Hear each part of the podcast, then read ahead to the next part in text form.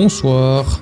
Salut, je sens que je vais avoir plein de trucs à dire aujourd'hui. Vous allez pas arrêter de m'entendre parler.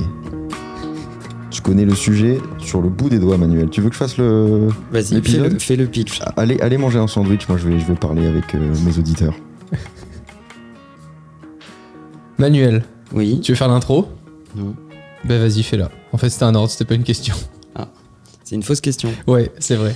Euh, non, mais en fait, c'est un sujet qui euh, euh, nous vient de contacts de gens qui nous écoutent ou qui nous envoient des messages. Et euh, c'est un sujet qui revient souvent, qui a été réclamé souvent sur comment on trouve ses premiers clients. Et si on tire le fil, comment on bâtit une stratégie commerciale finalement. Est-ce que je dois démarcher? Est-ce que je dois investir dans de la publicité ou pas? Ouais, faire parler de moi d'abord. et- etc., etc.. Et en fait, je pense que ça serait assez cool de reposer des fondamentaux, des grands fondamentaux sur la stratégie commerciale d'une boîte, euh, qu'elle fasse des produits ou des services. Euh, Il y, a, quelques étapes importantes, il y a quelques sujets qu'il ne faut pas confondre, euh, même si on pourrait faire plein d'épisodes finalement sur chacun de ces chapitres. D'autant que ça me semble crucial d'adopter assez vite la bonne solution, la bonne stratégie, parce que la première impression est la plus importante. Et c'est toujours la première. Et c'est toujours la première. Bah oui.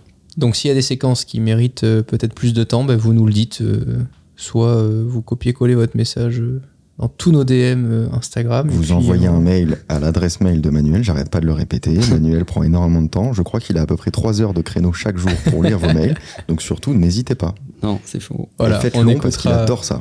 on écoutera vos feedbacks sérieusement sur les réseaux sociaux et puis ça nous donnera d'autres idées de sujets. N'hésitez pas. Ryan Reynolds here from Mint Mobile. With the price of just about everything going up during inflation, we thought we'd bring our prices down. So to help us, we brought in a reverse auctioneer, which is apparently a thing.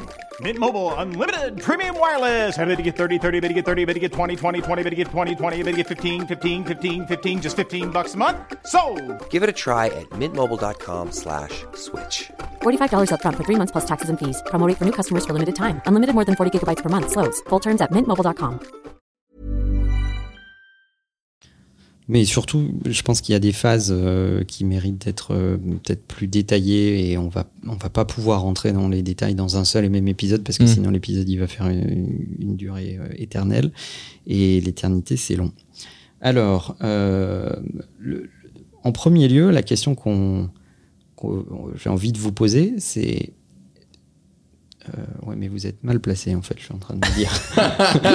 Il a Sans deux déconner. stra- Nous, on a Alors- fait que de la notoriété, Manuel, en fait. Moi, Nous, donc, vraiment, mes euh, premiers euh, clients, ma stratégie, c'est que bah, j'ai appelé Manuel euh, et il s'est occupé de ça.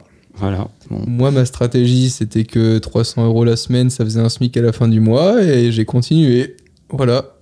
c'était les donne stratégies, non D'autres conseils, Manuel Euh, pas dans la merde. Non, alors on va imaginer que vous montiez une boîte. Ok. Oui. oui. Tu veux qu'on te fasse un petit euh, background, un storytelling euh, T'as besoin de ça? Non, mais euh, je comprends que les, les premières questions que tu te poses, c'est de te dire euh, euh, bon, ok, je lance une boîte, euh, peu importe l'exemple, que tu vendes un service ou des produits, c'est exactement la même chose. Euh, comment je fais pour écouler mon prendre des commandes sur mon service ou écouler les produits que j'ai fabriqués C'est la première des questions que tu te poses. Et souvent, à l'instinct, tu décides d'ailleurs de te lancer en te disant ouais, je pense que ça va plaire aux gens, j'en parle un peu autour de moi, ouais, ça leur plaît, donc j'y vais. Hmm. Euh, Pas d'études de marché, quoi. voilà, et ben on y Déjà. arrive. Ok. Et en fait, le premier truc qui est super euh, relou à dire parce que c'est pas sexy, Ouais. mais en réalité c'est vachement important, c'est qu'il faut faire une étude de marché. Il faut que tu saches dans quel marché tu es et qui sont les acteurs de ce marché? Et il faut que tu utilises euh, euh, à, à minima l'instrument du SWOT pour mapper ton marché. Donc le SWOT, c'est une, une matrice, vous, cherchez sur Google, c'est euh, Strengths, Weakness, Opportunities and Threats. Euh, donc c'est tes forces, tu as un premier axe vertical, tes forces, tes faiblesses, et un deuxième axe horizontal sur les, op- les opportunités et les menaces. Ok. Tu regardes ton marché, tu regardes s'il y a d'autres acteurs sur le marché, et tu te positionnes sur cette, sur cette grille qui va définir un peu le nombre d'acteurs sur ton marché. Est-ce qu'ils sont tous concentrés au même endroit ou pas? Et euh, je regarde Léo et j'ai l'impression de voir un poisson rouge, le ventre en l'air. J'étais en train de me dire que c'est intéressant comme conseil parce que on pourrait imaginer que le fameux conseil de dire qu'il faut faire des études de marché, c'est un truc qui est beaucoup vendu par les cabinets de conseil qui veulent absolument que tu leur achètes des études, etc. Mais c'est vraiment important en fait. C'est vraiment important et euh, cette étude de marché, elle sera pas aussi bien faite par un cabinet qui va aller chercher des études, des chiffres, euh, vérifier tout- tous ces éléments, etc. Mais si toi déjà, tu, tu le fais naturellement avec les datas que tu peux trouver et avec le web, c'est assez facile de trouver des datas aujourd'hui, Mhm. ben, ça te permet déjà de ne pas être ignorant de ton marché. Déjà un outil tout con hein, que moi j'utilise en tant que YouTuber, euh, Google Trends. Mhm. Déjà juste tu tapes le nom de ton produit sur Google Trends, tu peux regarder sur YouTube, sur Google, par pays et par période, Mhm. euh, le taux de recherche. Si tu switches juste de produits ou que tu compares ces deux produits, tu peux déjà te dire, oula, si je vais grignoter juste à côté, j'aurai quand même une cible beaucoup plus large par exemple que... Ce qui va être le plus intéressant dans Google Trends, c'est de savoir aussi dans quel trends global tu es. C'est-à-dire tous les gens qui recherchent ton produit ou ton service, ils recherchent quoi autour et à Ah, qui t'es oui. comparé. Oui. Et C'est donc quoi ça, les recherches c'est- associées C'est vachement intéressant. Ouais. Parce que tout, tout, tout le champ des recherches associées, ça dit aussi des compétiteurs qui ne sont peut-être pas tes compétiteurs naturels. Et Mhm. des problèmes non résolus que les gens tapent autour de ce sujet-là. Et tu vas peut-être trouver ce qu'on va appeler des néo-compétiteurs.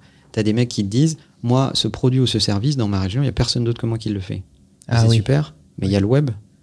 Ouais. Euh, et peut-être qu'il y a plein de mecs dans ta région qui cherchent euh, sur le web euh, un produit ou un service de cette catégorie, qui trouvent parfaitement satisfaction et qui l'achètent en ligne. Ouais. Et donc, si tu regardes que ta compétition analogique, physique, autour Mm. de toi, bah, tu oublies un champ énorme de compétiteurs. Mais ça paraît tout con. Nous, on est dans le numérique et on y pense immédiatement. Oui, c'est vrai. Mais Ouais. tu vas avoir des, des- des mecs qui lancent des boîtes, euh, des mecs dans l'industrie ou autre. Eux, ils pensent au monde qui les entoure euh, physiquement. Je prends un exemple qui, a changé euh, là récemment sur l'application Uber Eats. Il y a encore quelques temps, tu pouvais euh, sélectionner des restaurants qui étaient que près de chez toi. Donc tu pouvais par exemple avoir le meilleur restaurant japonais autour de chez toi et puis il n'y en avait pas d'autres. Depuis que Uber Eats a étendu les frais de livraison pour te faire livrer dans d'autres quartiers, etc., tu peux avoir le choix de payer plus cher. Bah, tu te retrouves avec des compétiteurs euh, auxquels tu n'étais pas du tout euh, Mm. en face avant. Quoi. Mm. Et ça, ça a changé. J'ai j'ai remarqué des restaurants et tout ça qui n'étaient plus proposés, qui ont fermé parce que en fait, euh, deux quartiers à côté, tu avais un compétiteur beaucoup plus euh, euh, euh, avantageux, enfin voilà, de, qui pro- proposait des produits de meilleure qualité à un prix plus Qui attractif. était quoi. juste pas abordable, au sens Exactement. premier du terme, c'est-à-dire tu pouvais pas l'acheter Exactement. et qui, et qui devient accessible. C'est intéressant parce que là, tu as vraiment le mix entre euh, l'analogique et le numérique, puisque tu as le service numérique qui te permet d'avoir accès à des produits aussi physiques. Donc, euh, faut faire aussi gaffe euh, de pas te lancer dans un marché où tu te dis, oula, si, si ce que je fais, on le met à jour, du jour au lendemain, je me retrouve plus du tout avec le même BP. Quoi. Bah ça, c'est un phénomène assez connu euh, chez Apple qui s'appelle le Sherlock. Sherlock, c'était une application Mac qui permettait de faire des recherches au sein de, de ton Mac. Mm. Et un jour, Apple a fait une mise à jour, je crois que c'était le Finder, qui a complètement annihilé toutes les fonctionnalités que proposait Sherlock, qui était une app qui se vendait beaucoup. Et du jour au lendemain, bah, fermeture de l'application. Et aujourd'hui, ça arrive tous les ans, euh, dès qu'il y a une, une- une mise à jour iOS ou macOS, que Apple Sherlock des apps euh, comme ça du jour au lendemain. Et c'est des mecs qui avaient un marché, qui avaient des clients, et qui se retrouvent euh, sans rien. Mais alors ça, c'est encore euh, un autre sujet, on pourrait s'y attarder deux secondes, parce que Sherlock, finalement, c'était l'ancêtre de Spotlight, quand tu y Oh. réfléchis. Et, et en fait, quand tu opères dans un écosystème, il faut faire attention que la personne qui maîtrise cet écosystème Ouais. euh, ne puisse pas te tuer en claquant des doigts. Et si ton produit ne repose que sur des basic features qui sont Mm. juste oubliés ou non adressés, Mm. regarde Apple Notes, dont on a parlé dans un épisode Ouais. récent, ben en fait, la progression d'Apple Notes est en train de tuer Ouais. la traction commerciale de tout un tas d'autres applications qui avaient, on va dire, deux, trois features qui manquaient à Apple Notes. Et c'est pas qu'ils les ont mises dans Apple Notes. Oui, alors, ils les ont rajoutées en partie, mais c'est surtout qu'ils ont tellement amélioré Apple Notes. Et ils l'ont tellement bien intégré dans l'écosystème qu'il n'y a vraiment plus de raison particulière euh, d'aller chercher ça ailleurs. Il y a pas longtemps, je regardais euh, un YouTuber qui euh, fait de la vente sur Amazon et qui te disait pour trouver le bon produit à vendre sur Amazon, il faut pas que ce soit un produit qui soit ultra demandé est pas encore proposé par la catégorie Amazon Basics. Parce que si tu viens Ouais. proposer un produit qui demain fait exploser les chiffres d'Amazon, bah tu vas avoir ton heure de gloire pendant un mois, mais Amazon vont vite euh, s'aligner sur ton produit, proposer leur produit à eux Mm. euh, et euh, te dégager de la catégorie en Amazon Choice, etc. Parce que ils inciteront. euh, voilà, c'est c'est intéressant quoi. De... Mais, mais si on s'attarde deux secondes sur ce sujet, je pense que c'est extrêmement important quand tu es entrepreneur de connaître la taille de ton marché à l'échelle mondiale, la taille de ton marché dans ta géographie, et de être capable de décrire tes ambitions pour dire je veux atteindre X% de ce marché. Parce que si tu veux gagner X% de ce marché, imaginons, pour faire des trucs euh, vraiment euh, faciles, imaginons que tu sois un marché à 100 millions d'euros en France, que tu veuilles 10% de ce marché, ben c'est une boîte qu'il faut designer pour 10 millions d'euros. Tu Mm. designes pas une boîte pour 10 millions d'euros comme une boîte pour 1 million d'euros ou une boîte pour 50 millions d'euros. C'est clair. Donc, par définition, ça a des impacts sur ton business plan. Et si tu dis je veux atteindre les 10% de mon marché dans les 3 ans, bah, si à la fin de la première année, tu n'as pas fait au moins 3 millions d'euros, tu as quand même un problème de rythme. Hmm.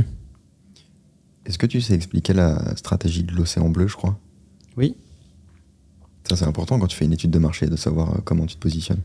En fait, euh, t'as- c'est un- je me souviens plus du titre du bouquin, je suis en train de le chercher, mais pendant que je- tu, tu peux peut-être euh, jeter un petit coup d'œil. Mais c'est- peut-être Blue Ocean, tout simplement. Oui, je crois que c'est Euh, ça. Moi, j'avais déjà entendu. Et, euh, et en fait, tu as une stratégie qui dit Red Sea, Blue Ocean.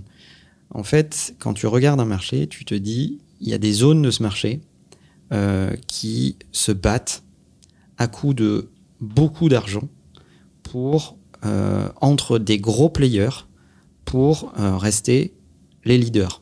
On va faire une analogie, le monde de la sneakers.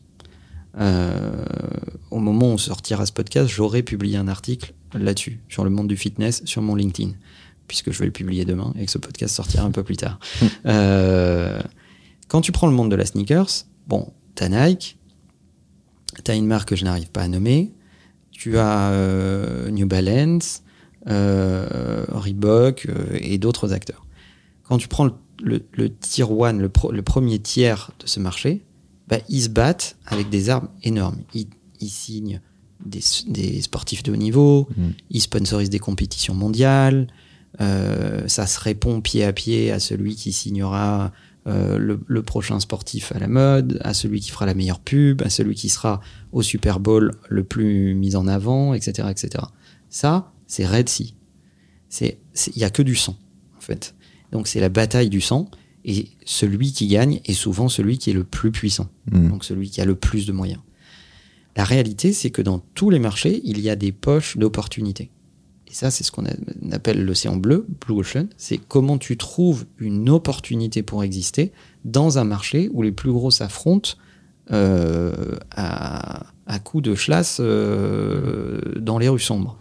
Et ça, il y a des marchés euh, dans lesquels tu peux trouver ces poches d'opportunités.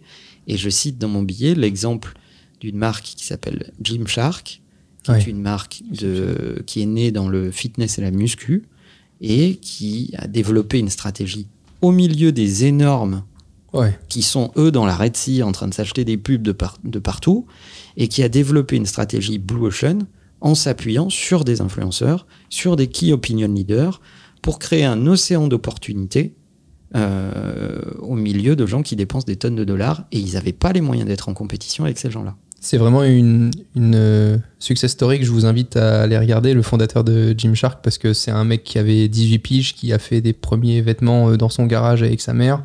Enfin, c'est incroyable, la success story est folle, et il a jamais arrêté en parallèle de ses études, etc. Et il a énormément parlé dans tous ses contenus de- d'études de, marché. C'était un truc de fou, quoi. je décortique dans le billet que j'ai publié sur mon profil LinkedIn euh, comment ils ont atteint cette taille et Ah, cette trop part bien. de marché Trop bien. quelle stratégie ils ont utilisée euh, et comment ils ont déployé cette stratégie. Et je cite même les sources euh, qui m'ont permis de assembler ces données. Génial. Donc ça, c'est connaître son marché. Ok. Parce que c'est super de partir à la guerre, c'est super de te dire que tu vas vouloir convaincre des gens euh, et aller chercher des clients, mais si tu sais pas sur quel champ de bataille tu te bats, Hmm. t'es mal barré. C'est ce qu'a fait le succès de Napoléon. Connaître le champ de bataille. C'était un peu l'entrepreneur. C'était un, un très bon entrepreneur. Euh, donc je pense que aujourd'hui vous pouvez euh, utiliser l'IA pour compiler de la donnée sur des secteurs. Vous pouvez euh, utiliser, euh, on l'a dit, euh, Google Trends ou d'autres outils de tendance sectorielle pour avoir de la data sur votre secteur, etc., etc. Le deuxième sujet auquel il faut s'intéresser, c'est vos cibles. Parce que souvent, un entrepreneur, il est ou replié sur son service ou replié sur son produit. Donc il va te dire, mon produit a les meilleures features, donc il est le meilleur, donc tu dois l'acheter. Ou mon produit est le plus compétitif. Il fait exactement ce que font mes concurrents, sauf que je suis moins cher. Mais ça suffit pas en fait. Parce qu'on n'a jamais envie d'acheter la solution à un problème qui n'existe pas. Donc, le plus important euh, dans une stratégie commerciale, c'est de connaître tes cibles. Et quand je dis connaître tes cibles, c'est qui adresses-tu? À Donc ça, c'est plutôt, on va dire, des boîtes, des profils de boîtes. Tu adresses plutôt des TPE, plutôt des boîtes de taille intermédiaire, plutôt des grosses boîtes. Si tu es Oracle, par exemple, c'est un éditeur de base de données, euh, tu adresses des énormes boîtes. Parce qu'Oracle, c'est fait pour brasser des immensités de données. si euh, tu es euh, un produit open source comme MySQL, euh, bah, tu vas adresser des développeurs. Il n'y a pas de prix Ouais. euh, derrière ça. Il y a peut-être des boîtes qui font du service autour de MySQL, Mm. mais tu n'adresses pas du tout le même segment de marché. Donc il faut que tu connaisses ta cible au sens profiling du terme. Et à l'intérieur de cette cible, il faut que tu connaisses les personas qui vont être attachés à la décision de ton produit ou de ton service. Qui prend la décision? Et il faut mapper ça. Il faut te dire, OK, continuons l'exemple de Oracle par exemple. Euh, bah, le DSI va être important, le directeur du système d'information. Est-ce qu'il connaît bien cette solution? Est-ce qu'il connaît bien ton produit? Est-ce qu'il sait le comparer à d'autres? Est-ce qu'il connaît ses avantages concurrentiels? Etc. etc. Mais le directeur des achats va être important. Parce qu'une décision de cette nature, elle se prend sur, sur ces tailles-là de boîte, elle ne se prend jamais seule. Donc tu peux avoir un DSI qui dit euh, il faut qu'on passe à Oracle pour faire face à nos enjeux. C'est la voiture qu'il nous faut. Et puis ta maman, euh, le directeur des achats, qui dit c'est super, mais je te rappelle qu'on a quatre gosses et qu'il n'y a pas de place à l'arrière dans ta bagnole. là. Euh, et donc, euh, tu vois, il faut mapper les personas Ouais. qui participent au processus décisionnel de ton produit ou de ton achat. Et ça, c'est vachement important.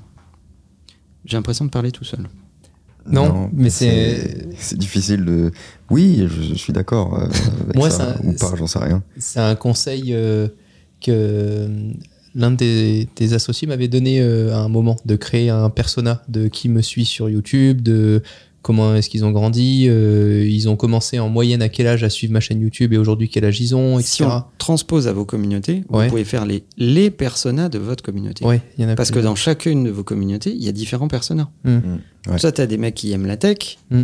et tu as fait une vidéo euh, récemment euh, courageuse qui expliquait euh, bah, c'est super, j'ai démarré, j'avais euh, 15 ans. Mm. Euh, Aujourd'hui, j'en ai quand même plus de 10 de plus. Mm. Donc vous ne m'en voulez pas de pas avoir exactement les mêmes centres d'intérêt que quand j'avais 15 ans. Et la chaîne a évolué avec. Donc tu as, plein de personas dans ta communauté.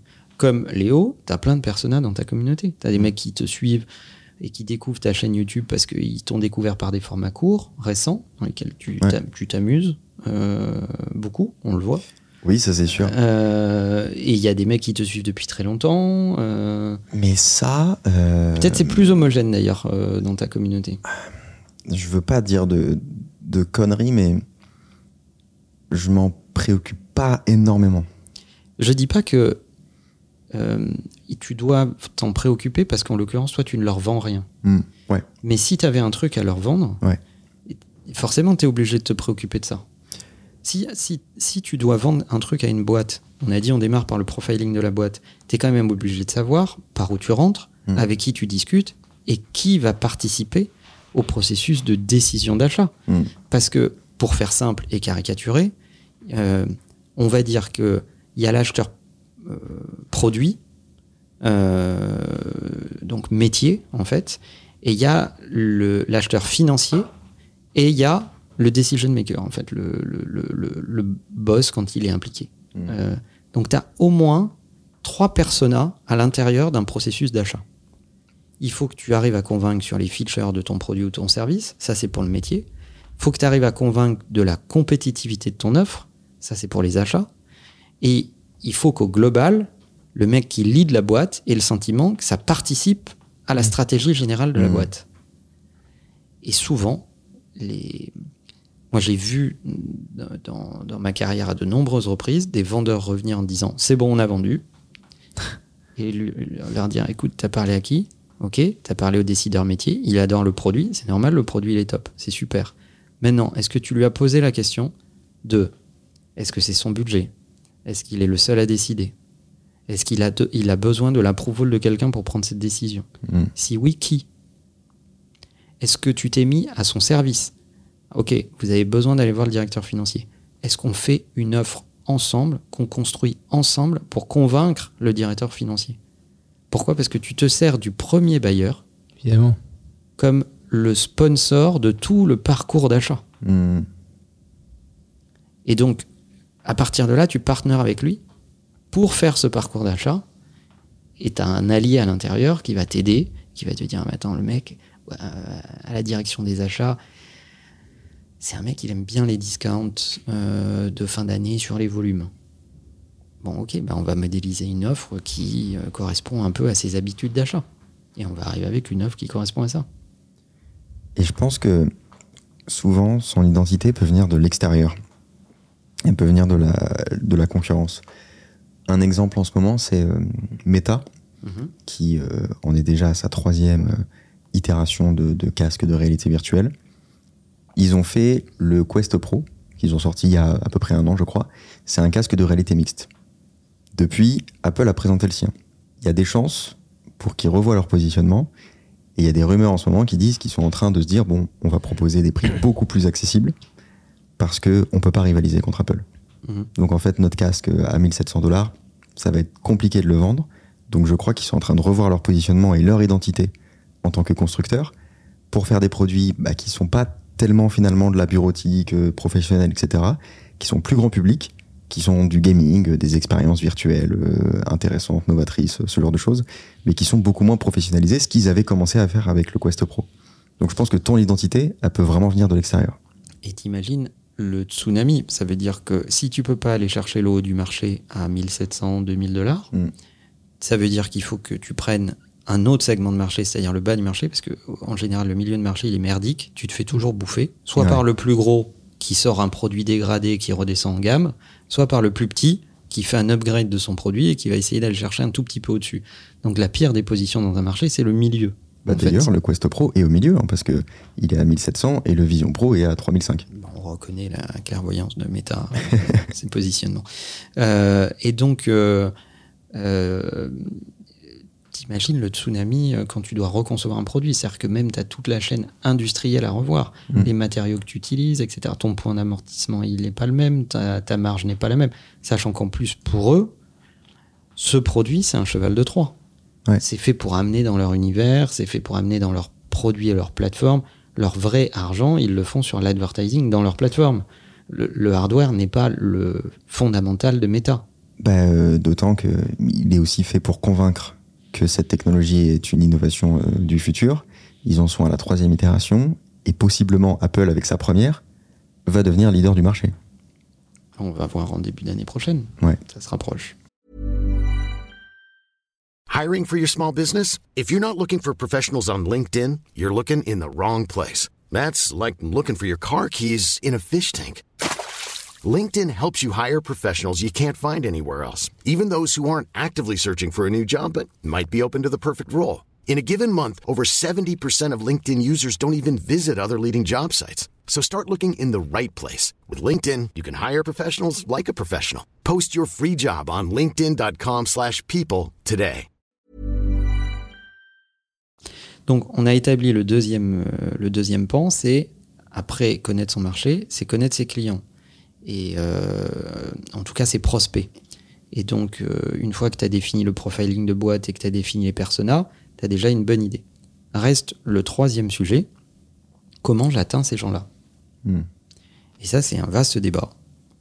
Parce que dans la, la vente, de façon générale, il y a deux cultures. L'outbound et l'inbound. Donc, l'outbound, c'est je vais vers les gens, pour faire simple. Et l'inbound, c'est je déploie une stratégie pour que les gens viennent à moi. Les deux sont compatibles. Les deux sont compatibles et euh, il y a plein de boîtes qui font, qui font les deux. Euh, moi, je vais tout de suite faire un disclaimer, c'est que dans toutes mes boîtes, j'ai toujours fait 90% d'inbound. Tu peux citer un exemple de chaque pour qu'on comprenne Ouais. bien la différence? Pour qu'on comprenne bien, l'outbound, c'est je j'appelle toutes les boîtes qui correspondent à ma cible prospect et j'essaye de joindre les mecs qui correspondent au persona de mon cycle décisionnel. Donc j'ai une démarche proactive pour les contacter. C'est de l'outbound. Ça peut être des distributeurs. Tu es fabricant de jeux de société, tu vas contacter tous les distributeurs pour les supplier de référencer ton jeu de société euh, Voilà. chez eux. Donc ça, c'est de l'outbound. Et l'inbound, c'est, euh, pour continuer l'exemple de Romain, euh, j'ai un site web, je parle de mon jeu, je fais vivre des personnages sur les réseaux sociaux pour donner euh, vie à mon jeu, il y a des gens qui commencent à les suivre, euh, ça commence à faire du bruit, et puis je finis par atterrir sur un site web où je peux acheter mon jeu de société Mhm. physique. Une publicité Facebook, ça se situe où? Une publicité Facebook, l'acte de faire la publicité, c'est de l'outbound. Ouais. Ouais. Et à partir du moment où tu cliques dessus, ça devient de l'inbound. Donc c'est entre les deux. Voilà. Et donc, euh, en fait, tu dois analyser la performance de ta pub euh, sur le- la dimension inbound en te disant j'ai acheté tant d'impressions à Facebook pour toucher cette audience. Hmm. Est-ce que j'ai bien touché cette audience? Du bon âge, dans la bonne géographie Est-ce qu'ils avaient le bon profil socio-démo C'est comme ça que tu vas regarder le retour sur investissement de ta publicité Facebook. Vous m'avez bien entendu, je n'ai pas cité les clics, je n'ai pas cité le nombre de ventes. Parce qu'il faut être raisonnable. Et évidemment que le shortcut dans la tête de tout le monde, c'est de se dire j'ai fait une pub, elle m'a coûté tant, combien je l'ai fait de vente sur la même période, est-ce que c'est rentable ou pas? Non. Cette pub, ça se trouve, elle reste dans l'esprit des gens. Ouais. Euh, ils feront un acte d'achat plus tard. Ils le feront dans un boutique. Euh, voilà, ils le feront dans un canal où tu pourras jamais détecter que c'est grâce à ta pub Facebook euh, et tu ne pourras pas faire ce qu'on appelle l'attribution de la vente parce qu'on y a, y a, on n'a pas, un- on n'a pas un tracker sur nous, etc., etc. Ça m'est arrivé d'acheter des trucs via des publicités Instagram. Je l'ai jamais fait directement depuis mon téléphone via la publicité Instagram. J'ai toujours fait plus tard sur mon ordi à tête reposée. Voir sur Instagram, tu as vu plusieurs fois la pub, Ouais. Ouais. et puis un beau matin, tu sais pas pourquoi, tu as retenu le nom, tu vas googler le nom, Ouais. tu vas sur le site web et tu finis par acheter le produit. Et là, il n'y a aucun tracking. Et ben, si tu te mets du point de vue de la marque, pour elle, elle se dit mon SEO était très bon. Dans notre industrie, euh, Léo, il y avait un youtubeur euh, à qui je parlais euh, de mise en avant de vidéos YouTube. Il me disait, mais ça sert vraiment à rien. Regarde le taux de clics quand tu mets en avant une vidéo YouTube dans ta story, dans ton tweet ou autre, ça représente moins d'un pour cent des vues sur YouTube et tout ça. J'ai dit, oui, mais ce que tu oublies complètement, c'est que peut-être les gens ont vu toute la journée un tweet avec ta nouvelle vidéo, une story, etc. Ils n'ont pas cliqué dessus parce Ah, qu'ils sont au taf, mais le taf, le soir, quand ils rentrent du taf, ils, ils disent, ah non, mais il y avait la nouvelle vidéo 2. Et ça, tu peux pas le nier quand même. Et je trouvais ça assez ouf, mais quand tu vas regarder des très gros comptes, euh, des euh, Amixem, Cyril, Mm. par exemple, ils communiquent très très peu sur euh, Instagram. Même un MrBeast, il communique pas sur les réseaux sociaux pour dire qu'il y a une nouvelle vidéo. Il met toute son énergie là où il, où il vend. Ouais. Et pour revenir à- au mix adbound inbound, il y a des marques qui se sont mordus les doigts pendant longtemps d'avoir fait beaucoup d'adbound plutôt que de l'inbound parce que par exemple elles doivent aujourd'hui beaucoup à leurs distributeurs et elles peuvent se fâcher avec leurs distributeurs si maintenant l'énergie qu'elles déploient dans leur communication, bah, ils la mettent dans un drive to store euh, direct. Euh, je pense à des marques, mais il y en a plein, comme euh, un Samsung par exemple, qui depuis pas longtemps a donné la possibilité à ses clients d'acheter directement les produits sur, sur le site Samsung. Je sais que pendant longtemps, tu pouvais voir les produits, mais tu pouvais pas les acheter directement chez Samsung. Fallait que tu ailles dans un Darty, un boulanger, un Fnac, etc. Tu avais des deals comme ça, surtout en France. J'ai l'impression que c'est très français ça. Non, non, non, c'est pas que français, mais il y a des deals d'exclusivité de distribution, mais c'est. Samsung surtout. C'est euh, Il y a qu'Apple qui en a rien à foutre, je crois. euh, c'est pas ça, c'est un acte courageux. Euh, faut quand même pas oublier que avant qu'il y ait les Apple Stores, ce qui est une période que, euh, dont vous vous souvenez peut-être pas trop, C'est vrai. Ça c'est sûr que non. Ouais. Apple avait un business qui reposait sur les resellers. Plus t'as d'intermédiaires, plus t'as de resellers, plus t'as de la marge qui s'évapore. Bah oui, Puisqu'il faut bien les payer, ces gens-là. bien sûr. Et toi, tu veux pas payer les pas de port, tu veux pas payer les boutiques, tu veux pas savoir si elles sont rentables, pas rentables, tu veux pas payer le loyer, etc., etc. La- la- le vrai courage de, de- de Steve au moment où il annonce l'ouverture des Apple Store, à un moment où en plus la santé économique d'Apple est pas celle qu'elle est aujourd'hui, loin de là. Et en plus, il le fait version Steve, c'est-à-dire version XXL, Avec des escaliers impossibles à construire. Ex- Exactement. euh, avec, on lui dit en plus que ces magasins coûtent une fortune, que le ratio au mètre carré n'est pas respecté, que dans le retail de la high-tech, le ratio au mètre carré de chiffre d'affaires au mètre carré s'étend, etc., etc. Et lui, il dit, mais vous avez rien compris. Moi, je construis des églises. Et vraiment, sur le marché, à ce moment-là, un téléphone, ça se vend dans une Fnac et c'est tout. Oui, mais bien sûr. T'es pas un parfum. Donc revenons à l'outbound et à l'inbound. En fait, ces deux stratégies doivent exister. Euh, la question, c'est la question de ton mix. Euh, si tu ne fais que de l'outbound, tu cours en t'essoufflant, euh, parce qu'il faudrait en plus rajouter une dimension de repeat business, mais c'est à partir de là qu'on se dit que cet épisode va être trop long, donc on, coucher, moi. on va pas, on va pas le rajouter Moi, j'aime bien. mais on va dire que euh, ça ne correspond pas du tout au même profil de vendeur. Donc même quand tu recrutes tes commerciaux, il faut déjà que tu saches que tu ne vas pas recruter les mêmes profils de personnes.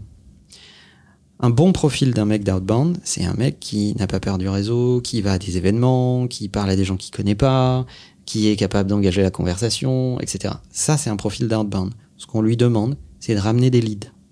Ensuite, on fait la passe à des gens qui transforment ces leads et qui les mettent dans un funnel de vente. Hmm. Ok Si tu démarres ton activité euh, d'avance, tu vas un peu bricoler, quoi. Tu vas, tu vas essayer de faire des trucs au début. Et... Mais si déjà tu as ça en tête, c'est c'est déjà génial de connaître ça, quoi. Mm. C'est ça le plus Mm. important. Mais non, quand tu démarres ton activité, t'as pas le mec qui chasse, le mec qui ramène, le mec qui Évidemment fait du pas. Évidemment. Fait Eh ben, tout. évidemment, Voilà. tu fais un peu tout et puis tu finis par découvrir que tu es meilleur dans un truc que l'autre et qu'il va peut-être falloir engager quelqu'un sur un autre thème parce que c'est pas là où tu es le meilleur en fait. C'est là où ça t'impose de- d'être un peu lucide. Parce que moi, les entrepreneurs qui sont entrepreneurs depuis des années, qui disent qu'ils sont bons partout, je me dis qu'ils n'ont pas assez entrepris. Et parfois, c'est même plus difficile que ça. C'est-à-dire que tu es obligé d'engager un mec qui va prendre ta place pour pouvoir sélectionner un mec qui va faire quelque chose que tu jamais fait. Parce que vu que toi, tu le fais pas ou que tu le fais mal ou que tu jamais aimé le faire, tu ne sauras pas engager la bonne personne pour pouvoir faire ce truc-là. Mm. Donc parfois, ça te demande même de décupler encore plus. Donc sur l'outbound, tu as ce profil-là. Et sur l'inbound, tu as un autre profil qui, qui n'a absolument rien à voir. C'est un mec qui va être capable de te rédiger du contenu, de le publier sur ton site, de t'animer un blog, de t'animer tes réseaux sociaux, de faire prendre la parole à ta marque, de lui faire prendre position sur certains sujets. Euh, et tout ça, ça va définir une stratégie de contenu. Et cette stratégie de contenu va trouver de l'audience si tu la mets dans les bons bassins d'audience, Mm. qui va générer de l'intérêt, donc de la curiosité, donc des leads. Des gens qui vont dire, ah mais attends, ça fait trois fois que je lis un article sur euh, ces gens-là. Tiens, je me rends compte que à chaque fois, je trouve que c'est intelligent. Euh, la prochaine fois que j'ai ce problème à régler, je vais m'adresser à eux.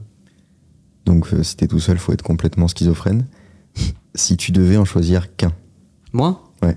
une des deux stratégies, Ouais. l'inbound. Eh oui. Mais parce que moi, c'est ma nature. C'est-à-dire que je, je, vais dire un truc qui est un peu honteux, hein, mais dans aucun de mes business, jamais j'ai couru derrière les clients. Hmm. Par contre, j'ai mis beaucoup d'énergie à évangéliser, faire des confs pour expliquer quel était notre métier, euh, pour expliquer quelles étaient nos convictions dans ce métier et notre point de vue de ce métier, Euh, écrire des articles et les publier. Je le fais encore aujourd'hui. Hmm. Euh, écrire des livres blancs, euh, envoyer des newsletters, euh, etc., etc. Parce que ça, je sais que ça fabrique des leads de qualité. Et que je préfère répondre à des sollicitations que passer ma vie à faire toc-toc, est-ce que vous n'avez pas besoin euh, Mais le problème de l'outbound, c'est que c'est un travail constant. Ouais. Tu t'arrêtes jamais, alors que dans l'inbound, j'ai l'impression que si t'as déjà écrit plein d'articles, que t'as fait plein de vidéos, que t'as fait des conférences, etc., il y a toujours un matériau qui est disponible, même si tu t'arrêtes. Dès lors que ton contenu est dans une trend, on en Mm. parlait tout à l'heure, qui est searché, Ouais. euh, si on peut dire ainsi. Et donc, l'enjeu, c'est de faire un contenu qui correspond à une trend, Hmm. sur lesquels les gens se posent des questions, d'où le fait de connaître ses clients, d'où le fait de connaître les personas de ses clients, et, si on devait aller encore plus loin, de connaître les- leurs problèmes. Parce que ça ne sert à rien d'écrire du contenu sur des problèmes qu'ils n'ont pas. Et en vente, la ligne la plus droite entre deux points, c'est le contraire des mathématiques, c'est pas la ligne droite. Hmm. Il faut savoir faire des détours. Et donc, si tu comprends la psychologie de tes cibles et tu comprends les problèmes qu'ils ont, tu vas potentiellement pouvoir rentrer dans leur, dans leur cercle d'attention Hmm. pour pouvoir leur proposer un produit, un service qui règle un de ces problèmes. Mais tu as mille façons différentes de présenter un produit ou un service. Et si tu dois le conseiller à quelqu'un, Mhm. est-ce que tu conseillerais toujours l'inbound en premier ou est-ce que ça dépend vraiment de la personnalité? Je pense que l'inbound est plus accessible et beaucoup moins coûteux. Hmm. Ouais. Beaucoup moins coûteux et beaucoup moins risqué. Et donc, j'aime bien, moi, conseiller aux boîtes de démarrer par l'inbound euh, parce que c'est pas très cher. Euh, ça demande pas une caisse d'énergie. Euh, ça demande d'à peu près savoir écrire. T'as quand même pas besoin non plus d'être euh, Voltaire. C'est écrire correctement un truc sensé. Et tu vois très vite si ça suscite de l'intérêt ou pas.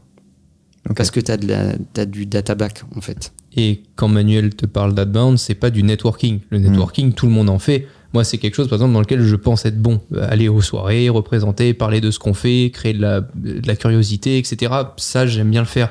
Quand Manuel m'a fait découvrir l'outbound, l'outbound, c'est euh, une stratégie que t'écris avec des mecs qui font des calls froids toute la journée, qui appellent des boîtes pour essayer de déranger quand les gens n'ont pas envie de déranger, d'essayer Ouais. de trouver des... Enfin, c'est un vrai Ça métier, demande quoi. une personnalité particulière. C'est- un vrai métier. Moi, j'ai jamais su le faire. Euh, Ouais. Manuel a essayé de me l'apprendre à un moment, etc., parce que ça m'intéressait. Euh, non, je savais Mm. par contre vraiment euh, parler, aller euh, faire un peu l'entremetteur du networking, trouver. Mais, mais, mais alors, ce métier-là, moi, ça m'a ça m'a fasciné et refroidi, là, pour le coup. Et quelles sont dur. les premières steps?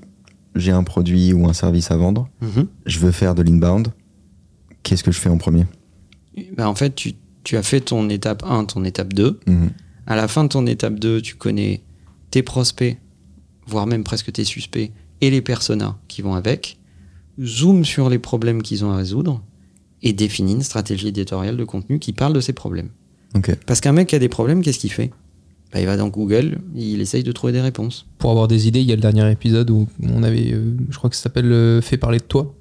Ouais. Euh, Il y avait plusieurs astuces, etc. Mais ça vrai. va sur les réseaux sociaux, ça va sur. euh, Et je pense que nous, les créateurs, on arrive euh, plus tard. D'abord, fais parler de ton produit, vois comment ta communauté ou les gens que tu touches en premier réagissent à ce que tu racontes et aux problèmes que tu exprimes euh, réglés. Enfin, euh, Les créateurs vont amplifier un truc que tu as pré-testé dans ton inbound, de mon point de vue. Ouais. Ah oui, ouais, ok. ils vont te permettre de gagner du temps et de toucher des audiences beaucoup plus larges, beaucoup plus fortes. Mais si tu as, un- prenons euh, un, un software quelconque, Hmm. euh, en SaaS ou pas. Euh, Un SaaS, c'est quoi, Manuel? Non, c'est juste qu'on en parlait avant, c'est Ouais, pour ça me fait rire. Euh, et donc, euh, euh, euh, tu résous un problème grâce à cet utilitaire. Et tu sais que cet utilitaire adresse les mecs qui ont des Mac, Euh, Clean My Mac, par exemple. par exemple. Bah, si tu veux aller plus vite dans ton acquisition, le choix que tu as après avoir écrit des livres blancs, produit de la donnée, rendu tangible ta démarche et ta valeur ajoutée, etc. Ce qui a déjà amené du trafic sur ton site, fabriqué des downloads de ton produit, etc. etc. bah, c'est de choisir des créateurs de contenu qui ont des communautés agrégées sur ces problèmes, Appelez Influx pour Léo Duff. par exemple. Hmm. J'espère que vous avez du temps devant vous. Et ça rejoint ce que tu disais euh, tout à l'heure sur le, sur le tracking. Euh, moi, quelqu'un qui va découvrir, imaginons, euh, Clean My Mac sur ma chaîne, je pense qu'il va faire une recherche complémentaire derrière, qui va se dire tiens, ça a l'air intéressant. Maintenant, je l'ai présenté en 45 secondes, une minute. Euh, Peut-être qu'il va vouloir se baquer en regardant ce que des articles d'autres médias disent de Clean My Mac, etc. Donc, il va faire une recherche Google. Et là, il va voir d'autres articles. L'offre d'essai aussi. Si votre, si votre énorme. SEO, il peut être là, et il y a déjà des articles existants, vous avez déjà fait un travail en amont, etc., ça peut être hyper intéressant pour convertir la vente. C'est pour ça que je passe mon temps à expliquer que euh, euh, l'influence, c'est pas l'alpha et l'oméga de la communication. Elle ne, su- elle ne vient pas remplacer des trucs qu'on faisait en communication. Elle, c'est un instrument de plus Mm. à ta disposition dans euh, ton, ton toolkit de communication. À toi de savoir en fonction de ton positionnement, ta stratégie, tes cibles, ton marché, la taille de ton marché, comment tu vas utiliser les différents instruments possibles. Et des fois, euh, les, les créateurs de contenu sont très utiles, dans d'autres cas, moins. Et, et pour ça, il faut vraiment regarder euh, quelle est la, la stratégie des marques. Mais si j'avais un conseil à donner, c'est vraiment d'aller vers l'inbound. Euh, parce que c'est une stratégie qui te permet de vérifier des hypothèses assez rapidement. Mm. Il y a une communauté qui permet de tester plein d'idées d'inbound sur en plus des experts et qui est complètement sous-estimé, c'est Reddit. Ah oui, putain, c'est vrai. Va publier Ah, C'est vrai que c'est ouf. des bouts d'articles, des euh, bouts de livres blancs, etc. dans des groupes d'experts sur le sujet de ton software et vois comment ils réagissent. Tu vas apprendre plein de trucs. C'est gratos. Fais-le. C'est vrai. J'en vois pas mal, euh, c'est peut-être un peu plus niche, mais j'en vois pas mal sur Medium aussi. Oui. Beaucoup de discussions, notamment de développeurs, tout ça, c'est pour ça que je dis que c'est peut-être un peu niche. Mais euh, sur Medium, il y a beaucoup d'articles de, gens qui montrent leur journey euh, dans la conception d'une app ou quoi, il y a plein d'échanges. Et enfin, mon dernier point, mon dernier chapitre, c'est euh, que la vente, c'est des maths. Il faut sortir de, l'espèce de, mythe du, vendeur marabout magicien. Alors oui, il a du bagou, oui, sait quoi dire, oui, sait comment engager la conversation, euh, oui, sait créer de la proximité très vite, etc. etc. Ça, c'est souvent pour les vendeurs d'outbound. Euh, mais c'est surtout des maths. Et en fait, le dernier chapitre, c'est qu'il faut garder trace de toutes vos actions. Donc il faut avoir un CRM, par exemple. Il faut savoir que vous avez fait cette campagne Facebook euh, ou AdWords euh, et que euh, vous avez dépensé tant, ça a généré tant de clics. Vous vous intéressez pas trop à la, corrélation en conversion immédiate, mais ça a, ça a généré tant de clics. Si vous avez foutu un cookie sur les gens, ça a généré combien de revisites sur votre site? Euh, Donc, quelle est la récurrence de visites? Est-ce que vous êtes arrivé à les engager dans un propos, une problématique? Est-ce que vous les avez captés dans une newsletter qui les rend beaucoup plus captifs? Est-ce que vous avez généré suffisamment de confiance pour leur choper leur email?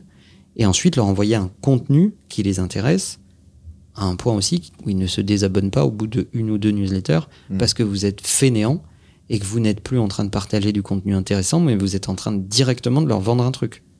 Moi, je déteste les, les demandes sur LinkedIn de vendeurs où le mec te dit Ah, bonjour, j'ai lu votre article, c'était très intéressant, j'aurais des questions à vous poser. Ça, c'est le petit texte qui va dans la demande de connexion.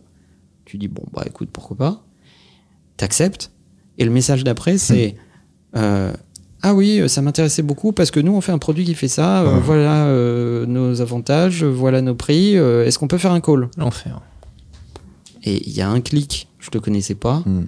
je t'ai accepté en, en imaginant que tu allais produire un peu de valeur dans la conversation et t'essayes tout de suite de me vendre un truc.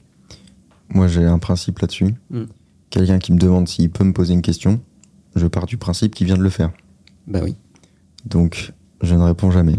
C'est comme les mecs qui appellent en disant euh, Je vous dérange pas Moi, j'ai pas de principe, c'est juste que j'ai la moi, flemme. moi, je leur réponds Trop tard, c'est fait.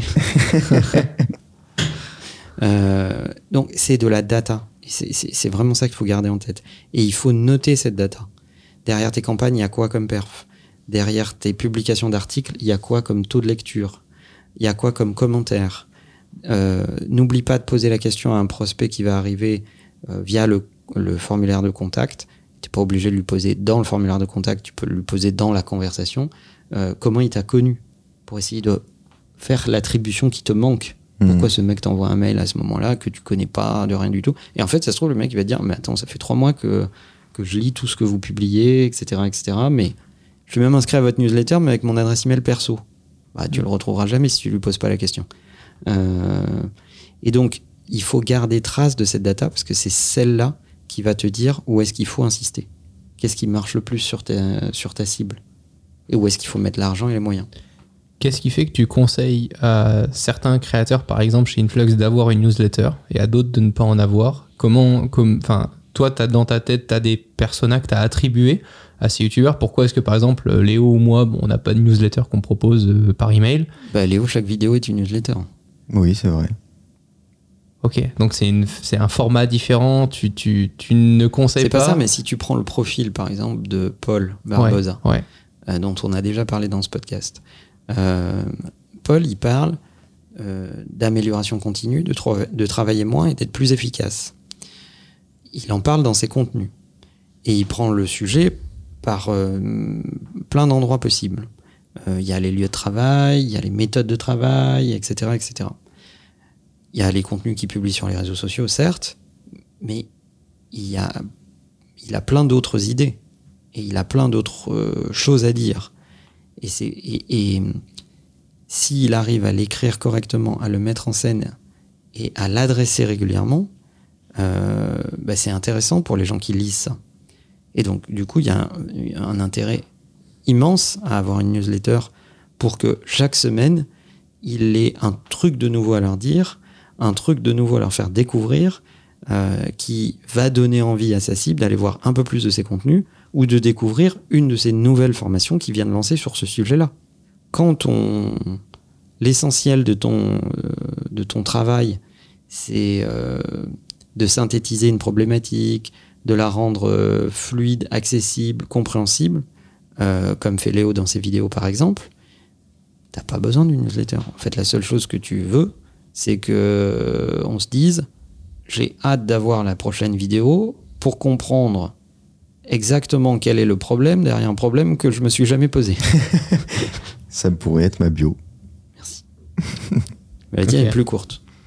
Moi, j'ai un, j'ai un conseil.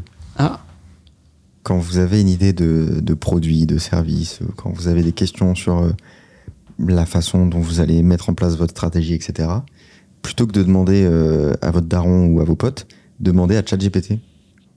Parce que sans déconner, je pense qu'il est plus pertinent pour vous conseiller. Oh, c'est sûr.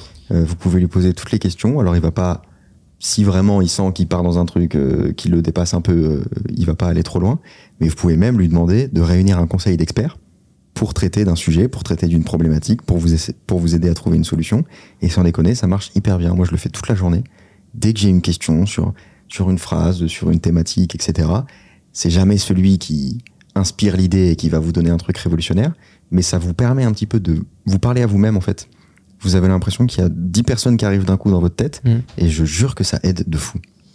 il faut l'utiliser comme un brainstorming géant. Ouais. Et c'est, vachement bien parce que ça lève le biais que tu viens de citer implicitement, qui est euh, un biais affectif. Mm. C'est-à-dire si tu demandes face à une idée de business à tes proches ce qu'ils en pensent, il y a quand même de fortes chances euh, qu'ils aient pas envie de se prendre la tête, qu'ils aient pas envie de s'engueuler avec toi, etc., etc. Et ça va lev- ça, va induire un biais euh, de subjectivité. Ouais. Et quand tu discutes avec ChatGPT et que tu lui demandes de la data sur un sujet, il est pas là pour te faire plaisir. Mm. Il est là pour te donner cette data. Donc si tu lui demandes la taille d'un marché, le- la difficulté d'accès de ce marché, les acteurs en présence, euh, etc., etc., bah lui, il va te ramener de la data. Pas des trucs pour te faire plaisir. Mm. Ça aide. Ça aide à être plus, plus objectif. Complètement. Je l'utilise aussi beaucoup. Vous êtes bien fait chier, j'ai l'impression. Ah non, c'était trop bien. On veut finir cet épisode-là. J'ai fini. C'est vrai, c'est fini. Eh ben, C'était très intéressant. C'est les grands sujets, on va dire, mais ça mériterait d'être détaillé, évidemment. Je pense qu'il y a plein d'experts Oui, qui ce nous sera dans écoutent. ton livre. En même temps, on s'adressait pas aux experts hein, non plus euh, Non. du secteur dans ce podcast, donc ils sont très gentils les experts, mais euh, on s'adresse pas qu'à eux non plus. Merci Merde. les gars. Je vais péter un câble. Allez, bye Salut. bye. La bise.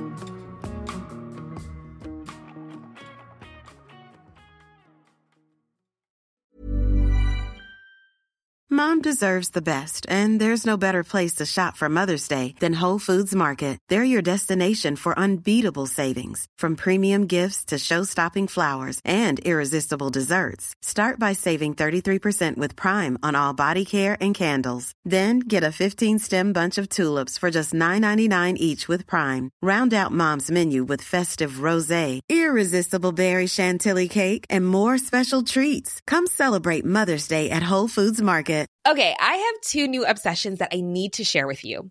Impress No Glue Press On Manis and Impress Press On Falsies Lashes. Trust me, these are getting ready game changers. Both require no glue, so there is no damage to your natural nails and lashes, no mess, and no annoying dry times. Just one step and you're done. Boom. Instant glam. Visit impressbeauty.com slash presson and use code PRESSON25 at checkout for 25% off Impress Manicure and Press On Falsies.